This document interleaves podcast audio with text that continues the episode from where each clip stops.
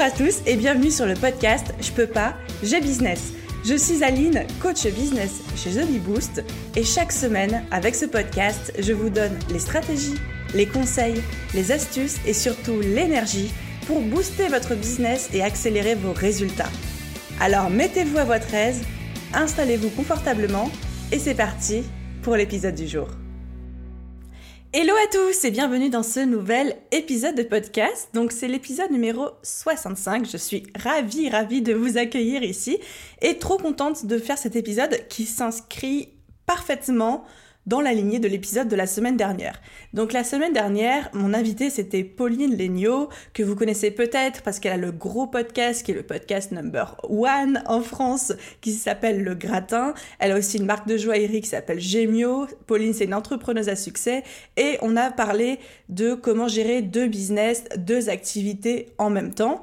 Donc je vous disais que ça pouvait être valable à la fois quand on avait deux projets ou deux business, mais aussi par exemple quand on était maman et entrepreneur, salarié et en train de démarrer un business. Parce que de business, c'est ça, ce n'est pas que euh, avoir plusieurs boîtes en même temps.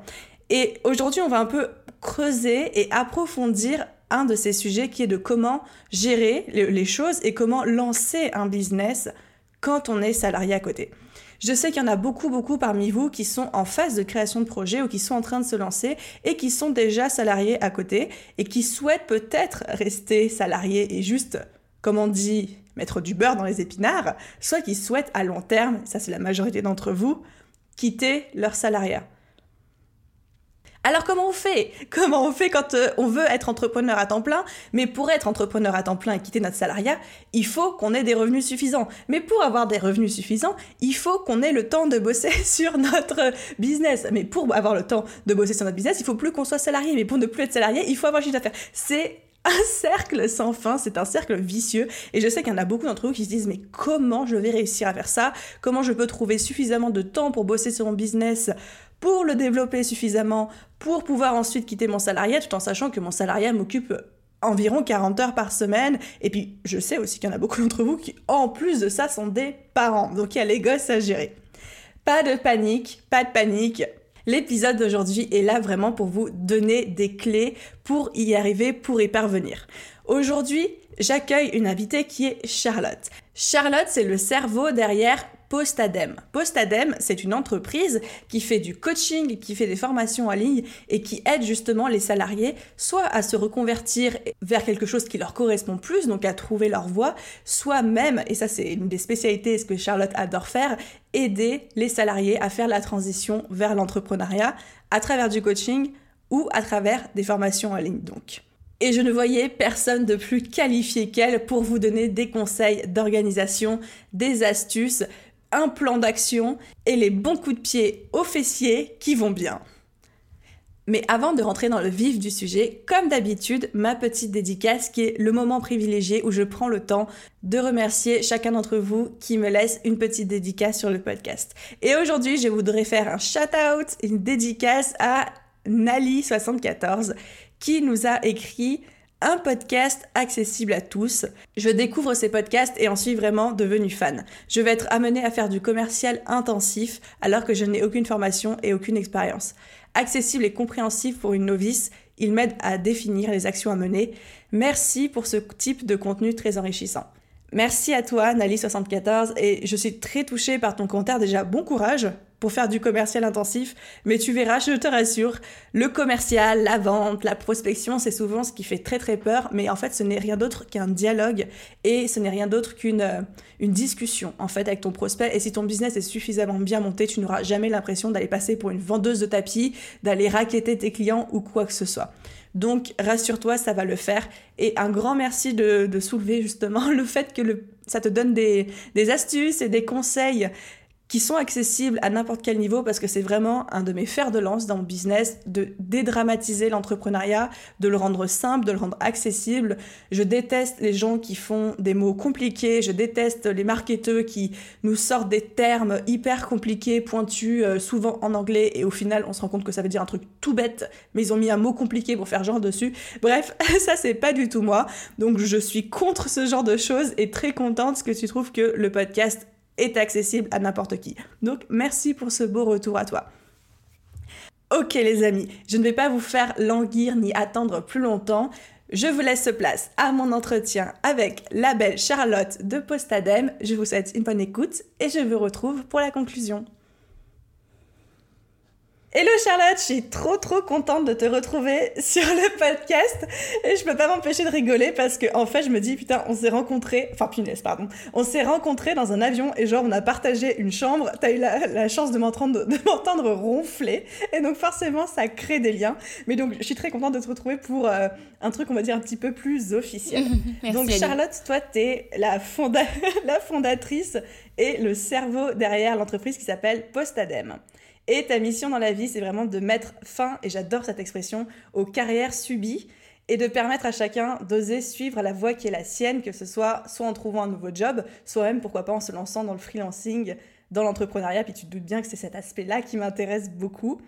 J'ai été regarder un petit peu ton parcours, c'est incroyable. Enfin, je vois que tu as fait des études à Sciences Po, dans des grandes écoles, un début de salariat dans les RH, donc tu nous en parleras. Tu as rapidement démissionné d'ailleurs. Et aujourd'hui, tu accompagnes chacun à s'épanouir professionnellement à travers soit des coachings euh, individuels ou des programmes en ligne, etc. T'as fait des interventions. Non, mais la meuf. En fait, je savais pas tout ça avant, sinon je pense que j'aurais jamais osé dormir dans la même chambre que toi. T'as fait des interventions chez euh, The Family, Europe 1, Cadre Emploi, ici Londres, pour ne citer que. En plus, cerise sur le gâteau, t'es suivi par près de 20 000 personnes sur LinkedIn, donc s'il te plaît. Et tout ça en trois ans. Est-ce que j'ai oublié quelque chose?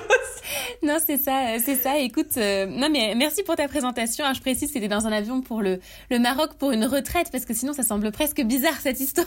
ouais, genre je t'ai poursuivi dans l'avion, je me suis cachée derrière toi en mode girl. Oui, oui, c'est vrai qu'on était intervenante sur une même retraite. Pour une retraite d'entrepreneuriat, donc comme ça on a pu, euh, on a pu animer ça euh, quasiment en même temps en tout cas. Euh, mais ouais, c'était, c'était une chouette expérience, donc très contente aussi de te retrouver pour le podcast aujourd'hui.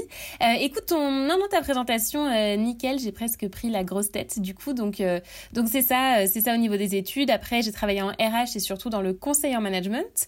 et ensuite, ben ça fait deux ans. En fait, ça fait deux ans que j'ai démarré Postadem, enfin à date en tout cas. donc ça fait à peine plus de deux ans. Euh, et ça va faire trois ans que je suis indépendante parce que j'ai aussi fait un petit peu de freelance. Je t'en parlerai justement sur le démarrage. Donc euh, écoute, euh, nickel comme présentation. Mais c'est pour ça que j'aime bien faire moi la présentation parce que je peux me permettre de, mettre plein de trucs parce que sinon des fois on n'ose pas trop, tu vois, se lancer des fleurs. Donc trop cool, merci. Donc bah voilà, justement, tu peux même nous expliquer. Toi, de toute façon, tu as démarré en tant que freelance. Est-ce que tu as démarré en ayant une autre activité à côté ou tu étais à 100% en tant que freelance? Tu encore salarié Comment ça s'est passé pour toi? Alors, au tout début, moi déjà, j'ai euh, posé ma DEM moi-même quand je travaillais dans le conseil en management parce que je manquais cruellement de sens dans ce que je faisais. Et j'ai rejoint, d'abord, j'ai changé d'emploi, j'ai rejoint une start-up dans euh, euh, ce qu'on peut appeler les EdTech, donc dans l'éducation, technologie de l'éducation. Et j'ai travaillé là-bas en tant que salarié, j'avais un CDI et ça s'est soldé avec une rupture conventionnelle qui m'a permis d'avoir le chômage en fait en partant. Et donc ça, c'était en juin 2017. Donc là, à date, ça va faire quasiment trois ans, ça. et donc je suis partie avec le chômage le souci, c'est que euh, le chômage ne me permettait clairement pas de vivre, juste euh, à peine de payer loyer et, euh, remboursement de prêt. donc dès le départ, il fallait que je fasse du chiffre d'affaires, ce qui fait qu'au démarrage, j'ai commencé avec des missions freelance en formation, parce que dans le conseil, je faisais beaucoup de formations, c'était mon sujet favori et, j'animais beaucoup de formations, je créais des formations, donc j'en ai fait en freelance et aussi je donnais des cours particuliers à des étudiants. Donc j'ai fait ça pendant quelques mois quand le projet de Postadem se, se préparait et ensuite je me suis vraiment lancée à temps plein dans Postadem en euh, euh, janvier 2018. Voilà. Waouh, c'est hyper impressionnant.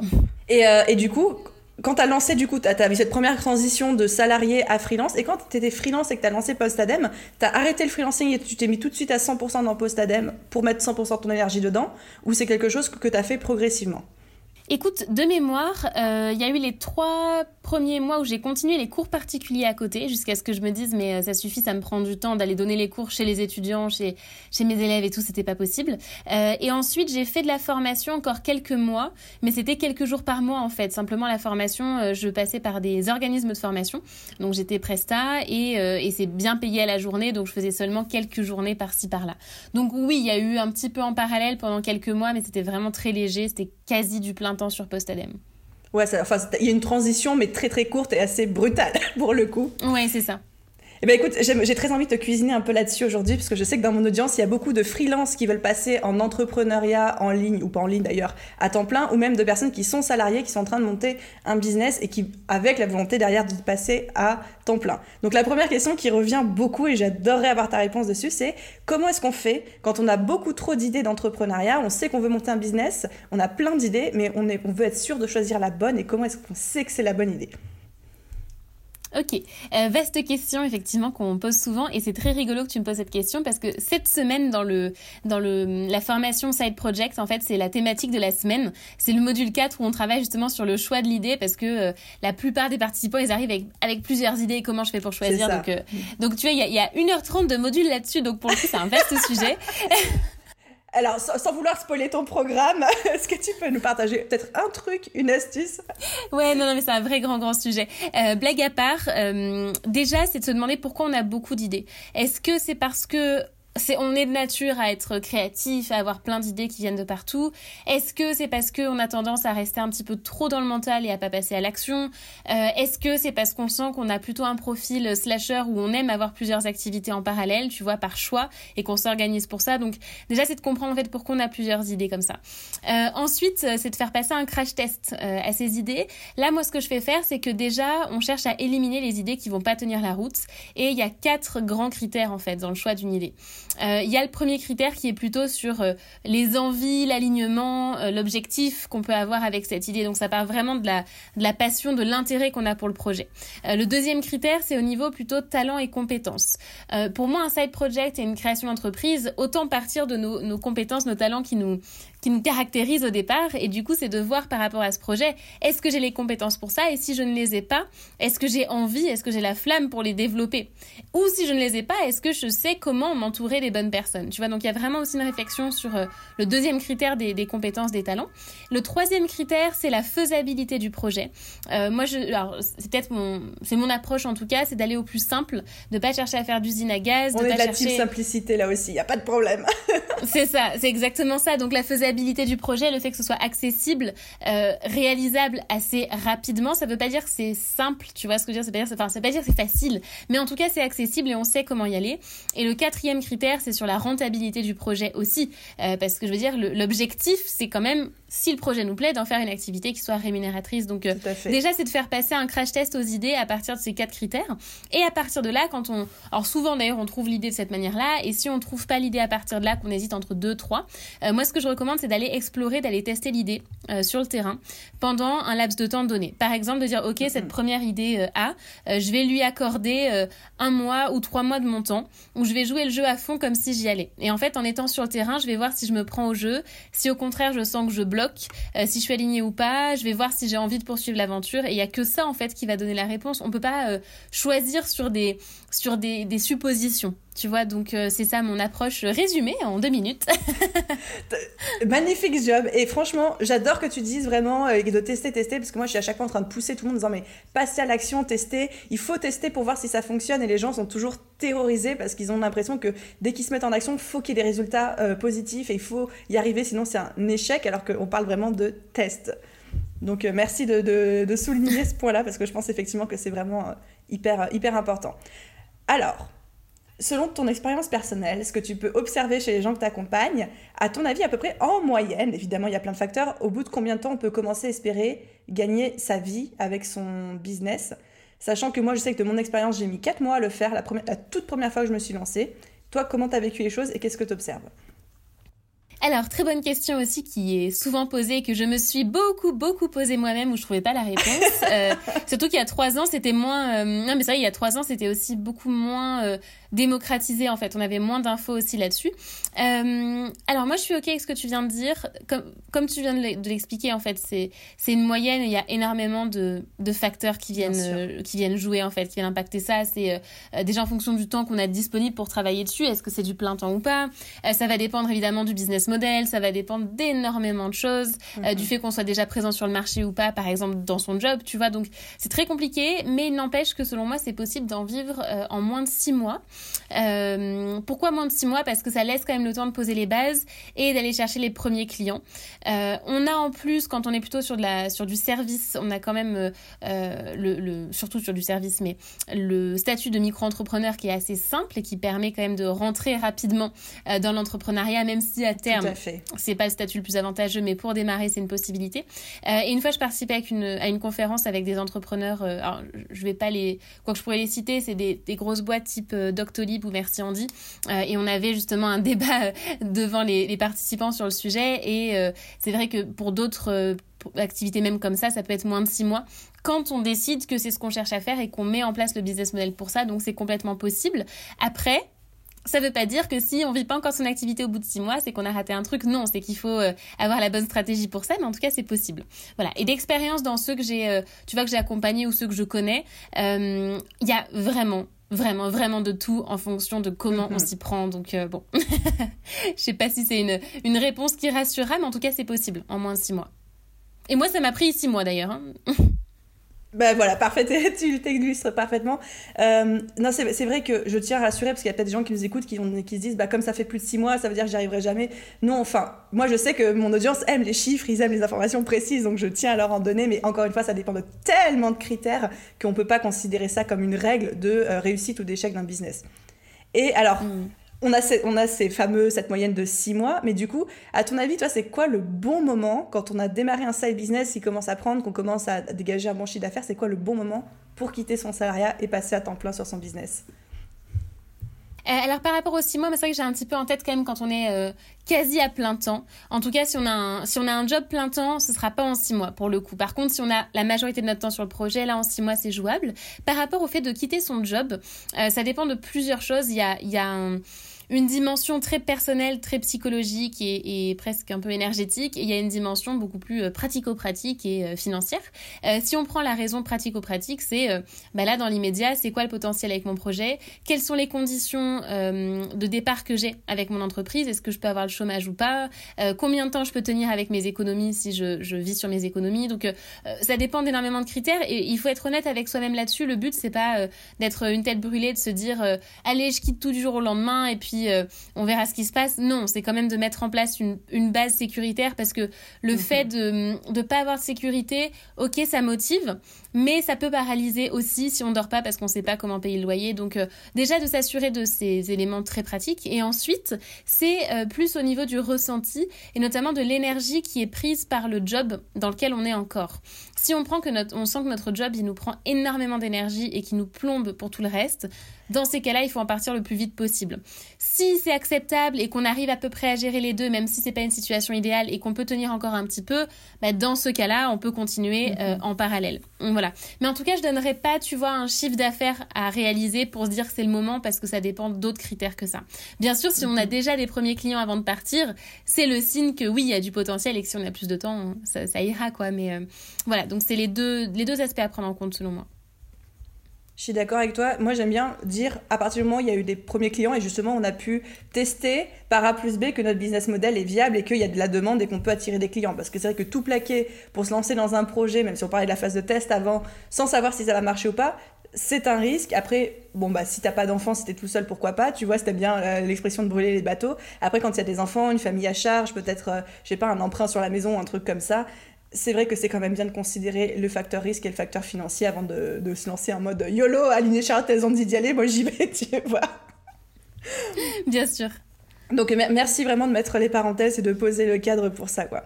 Donc, forcément, on va commencer à parler un petit peu d'organisation, parce que la question number one, ça doit être de comment je m'organise pour, euh, comment je trouve le temps pour lancer mon business et développer mon business quand je suis déjà salarié, que j'ai éventuellement des enfants, une vie à côté. Euh, là aussi, euh, gros gros sujet euh, sur l'organisation. C'est ma spécialité, les grosses questions compliquées. Alors pour moi, la question de l'organisation, c'est c'est pas tellement, en tout cas pour démarrer, hein, des petites techniques de productivité. ça, à la limite, ça vient après. La base sur ce qui fait qu'on arrive à s'organiser sur les deux en parallèle, c'est que euh, on sait ce qu'on a à faire.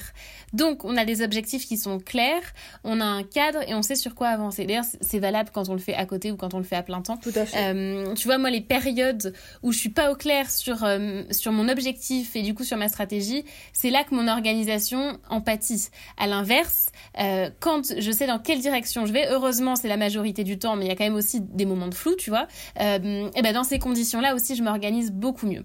Donc déjà, c'est d'avoir des objectifs qui sont clairs. Et moi, ce que je recommande, mais amène à ça. Franchement, rien que ça, merci de le dire. On va insister là-dessus. Euh, mais déjà, le fait d'avoir les objectifs, moi, ce que je recommande, c'est de limiter à trois objectifs. Euh, j'ai un peu ce, truc-là de dire toujours trois maximum. Ça marche pour l'année. Ça marche pour le trimestre, euh, ça marche pour le mois, ça marche pour la semaine, ça marche pour tout en fait. Le fait d'être et moi je dis toujours pour la journée aussi de se fixer trois objectifs dans une journée, pas ça. plus quoi. C'est ça, donc ça, fonctionne, euh, ça fonctionne à tous les niveaux, bon pas jusqu'à l'heure ou à la minute, mais euh, l'idée c'est ça, et, euh, et c'est vrai que ça, pourquoi pas, ça, ça, permet de, de vraiment, tu vois, être focus, de ne pas s'éparpiller sur d'autres choses. Au-delà, on n'y arrive pas. Moi je sais que quand je me fixe trop d'objectifs, ben il y en a forcément qui passent à la trappe malgré toute la bonne volonté parce qu'on a un temps de cerveau disponible, même si techniquement dans l'agenda ça peut passer on n'a pas, on n'a pas l'énergie mentale pour ça. En fait, on a aussi besoin de se reposer pour que ça fonctionne. Donc euh, déjà, c'est d'avoir des objectifs clairs. Euh, et ensuite, ces objectifs, c'est de se dire, ok, qu'est-ce que ça représente comme tâche? Concrètement, comme, euh, comme travail concret, ça représente quoi? Et ce travail concret, c'est important d'évaluer le temps euh, et ce temps de le mettre dans son agenda. Parce que là aussi, on peut se rendre compte que euh, quand on regarde vraiment le détail, en fait, ça ne rentre pas dans l'agenda. ça peut être très frustrant. D'ailleurs, c'est un peu mon cas en ce moment, c'est que ce que j'ai envie de faire, je me rends compte que ça passe pas. Mais au moins, je le sais et donc je réadapte, tu vois, mes objectifs en fonction de ça. Et ça, c'est le principe du time boxing. C'est ces tâches, je vais les placer dans mon agenda.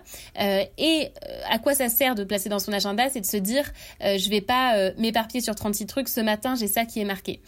Ça ne veut pas dire qu'on devient euh, des robots et que, comme on avait dit, de 10 à 12, on bosse sur euh, tel sujet, on est obligé de le faire. Parce que parfois, on a des moments de flow où on sent qu'on est vraiment motivé sur un des, un des chantiers sur lesquels on travaille, on sent que on est particulièrement inspiré.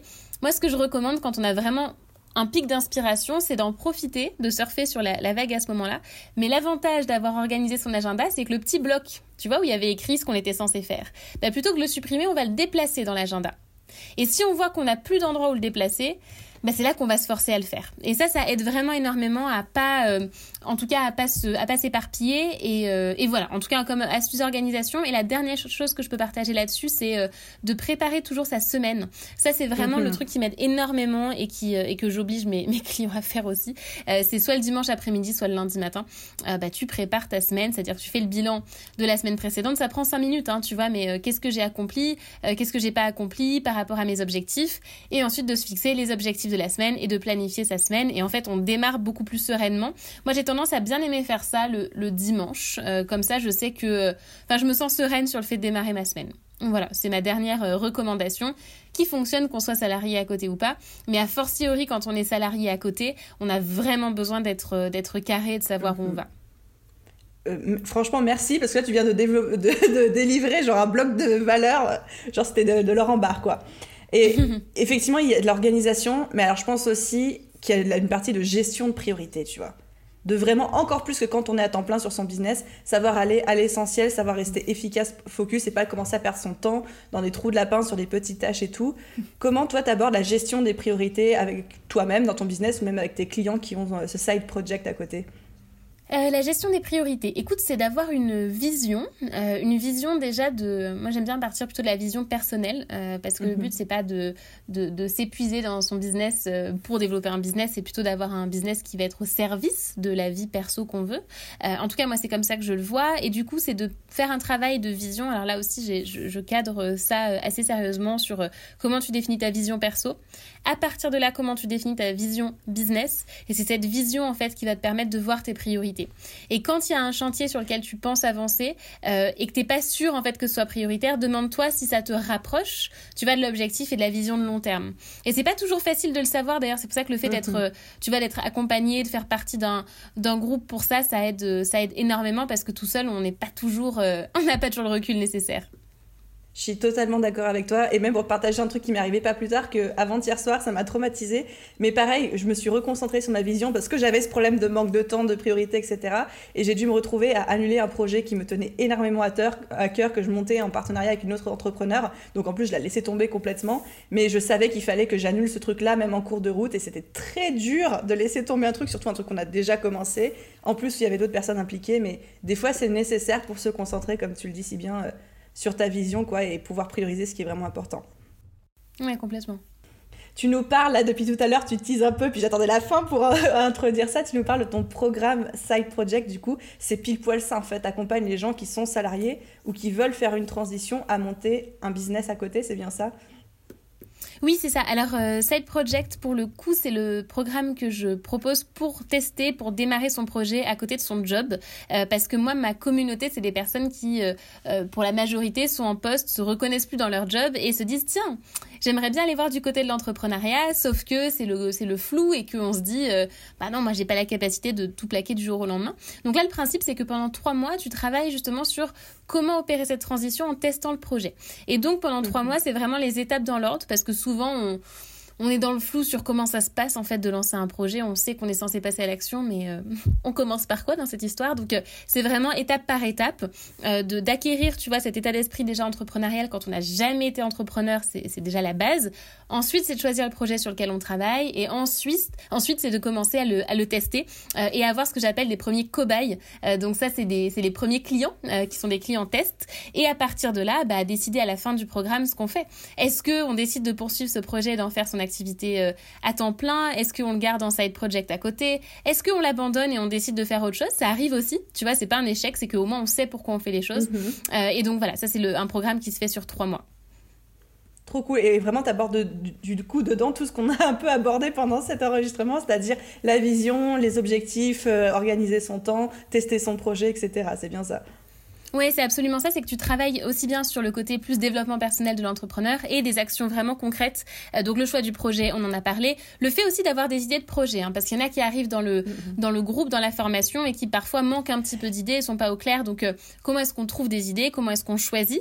Euh, Et ensuite comment est-ce que eh bien on va faire l'enquête? Auprès de la clientèle cible, hein, comment est-ce qu'on on va recenser les besoins, comment est-ce qu'on prépare euh, sa communication sur sa première offre test, comment est-ce qu'on trouve ses premiers clients test, euh, quelle stratégie de communication et stratégie commerciale on met en place, comment est-ce qu'on s'organise, comment on est productif, euh, aussi des aspects, tu vois, plus administratifs et juridiques quand on démarre en fait son activité. donc voilà, on a, on a vraiment tous ces éléments qui sont abordés et le principe c'est que pendant trois mois, chaque semaine, tu as un module qui est d'actualité, comme là je disais, ceux qui sont en ce moment, c'est le module 4 sur le choix du projet. Et donc le module, tu as la vidéo, tu as euh, le support et surtout tu as des exercices hyper concrets que tu viens partager dans le groupe de formation euh, avec les autres participants et les mentors qui répondent à tout le monde. Donc c'est vraiment pas, euh, t'es pas solo dans ton coin. Enfin ça tu le sais quand on est entrepreneur et c'est hyper hyper important de s'entourer. Mhm. Donc là tu vois il y a l'effet de groupe aussi, le mentorat qui joue énormément. et puis je fais plein de live questions-réponses un petit peu sur ce format-là. Donc voilà c'est vraiment, bah, c'est un peu mon programme euh, bah, c'est pas un peu d'ailleurs c'est mon programme favori pour euh, pour démarrer dans l'entrepreneuriat. Et j'aurais bien aimé moi au départ qu'on me parle du principe de side projects euh, parce que c'est vrai que il y a trois ans, c'était plus le côté euh, la mode start-up, tu vois, où tu dois euh, lever des fonds, euh, créer un produit forcément hyper innovant. et, et c'était vraiment une approche d'entrepreneuriat qui moi me correspondait pas. et pendant longtemps, j'ai pas osé me lancer parce que je me disais que j'avais pas le profil pour ça, parce que je me reconnaissais pas forcément, tu vois, dans les dans les histoires d'entrepreneurs que je voyais. Alors que maintenant, bah voilà, je trouve qu'on parle beaucoup plus de l'entrepreneuriat plus simple. Ça veut pas dire facile là aussi, mais sur des modèles économiques différents et voilà. Donc, euh, et où, en fait c'est accessible à tout le monde, tu vois, où il n'y a pas besoin d'être une tête brûlée, il n'y a pas besoin d'avoir de l'expérience dans l'entrepreneuriat et on peut déjà commencer euh, bah, en étant soi-même. Donc, t'as pas besoin de lever 2 millions euh, de fonds auprès d'une banque. c'est ça, c'est ça. C'est beaucoup trop cool. Et du coup, est-ce que ça s'adresse aussi aux freelances qui voudraient se lancer plutôt dans genre le business en ligne ou l'entrepreneuriat pour avoir moins cette dépendance envers leurs clients? Euh, ça s'adresse à tout le monde en fait. On a n'importe quel type de projet. Euh, on, a, on a absolument tout. On a des personnes qui ont un, projet de devenir coach. On a des freelances. Euh, on a même des hum, lieux physiques dans les projets. Il y a énormément de choses qui sont proposées. En fait, la, la méthode, l'approche est la même quel que soit le type de projet. D'accord, de vraiment du coup monter un projet, le tester, et voir, voir par A plus B si ça fonctionne ou pas pour être sûr de ne pas faire de bêtises et se lancer en toute sécurité. C'est ça, et ça marche pour tout le monde. c'est trop cool. Et je rajouterais même que pour avoir du coup assisté à ton workshop euh, au Maroc, etc., j'ai 100% confiance. J'ai pas suivi ton programme, mais j'ai 100% confiance en l'accompagnement et la qualité de ce que je donne. Je trouve ça juste extraordinaire ce que tu fais. Donc euh, voilà, je sais que je te recommanderai les yeux fermés si quelqu'un a besoin de ça euh, dans mon ah, mais Je te remercie. Je repars avec le melon, moi, du coup, de cette interview. bah écoute, si j'ai pu être ton petit coup de boost de la journée, ça va. Est-ce que tu peux nous dire, alors, est-ce qu'il y a un endroit où est-ce qu'on peut en savoir plus sur le programme? Est-ce qu'il y a un endroit où est-ce qu'on peut te suivre? Oui, alors, euh, pour, le, pour me suivre, déjà, il y a le site postadem.com où il y a tous les articles, tous les contenus. Donc ça, c'est plutôt pour euh, la veille, pour la lecture, pour s'inspirer. Euh, ensuite, pour me suivre, bah, c'est par email.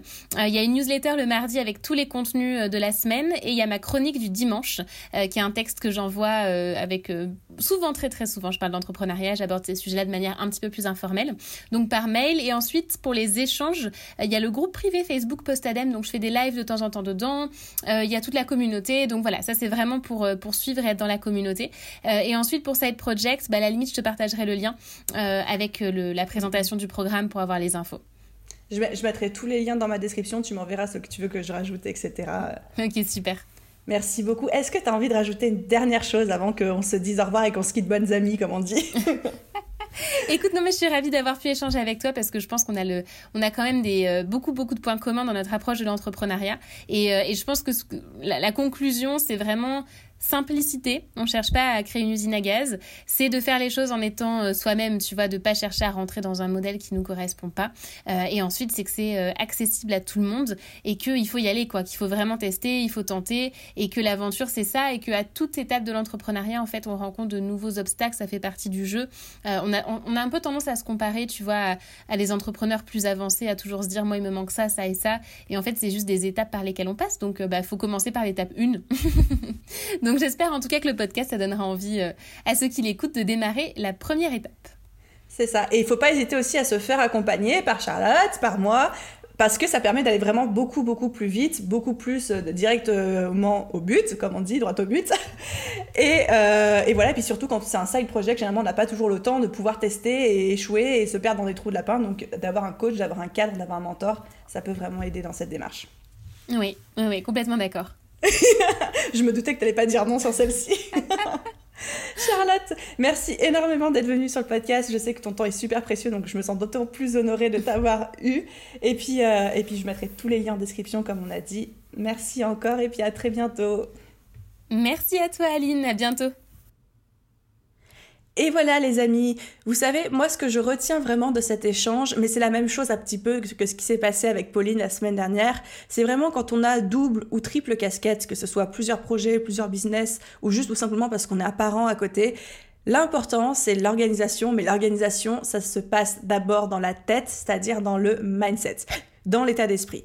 Il faut savoir définir vos priorités, il faut savoir lâcher prise sur ce qui n'est pas prioritaire pour vous, et ensuite, il faut savoir passer à l'action, se mettre en mouvement et se faire confiance. La partie formation, se former, se faire accompagner pour gagner du temps, gagner de l'énergie, euh, gagner en rapidité, etc., elle est aussi très très importante. Elle n'est pas obligatoire. On peut réussir sans être coaché, sans être accompagné, sans être formé. Mais encore une fois, gain de temps, gain d'énergie et grosse rapidité, ça, ça passe souvent par se faire accompagner par quelqu'un. Un immense merci à tous d'avoir écouté cet épisode. J'espère qu'il vous a plu autant que moi. N'hésitez pas à aller checker le super travail de Charlotte. Et de mon côté, je vous encourage à vous abonner à ce podcast tout simplement parce que je vais sortir de plus en plus, dès que je peux, des épisodes bonus, comme par exemple des lives que je fais sur Instagram et que je monte ensuite en podcast, ou des petits épisodes supplémentaires. Je n'en parle pas sur mon blog, je n'en parle pas beaucoup sur les réseaux sociaux. Le seul moyen d'accéder à ces épisodes et d'être notifié quand il y en a un nouveau, c'est de s'abonner au podcast. Donc on s'abonne, un petit commentaire, 5 étoiles, tout va bien dans le meilleur des mondes. Je vous souhaite une super journée à tous et à très vite dans un prochain épisode. Bye bye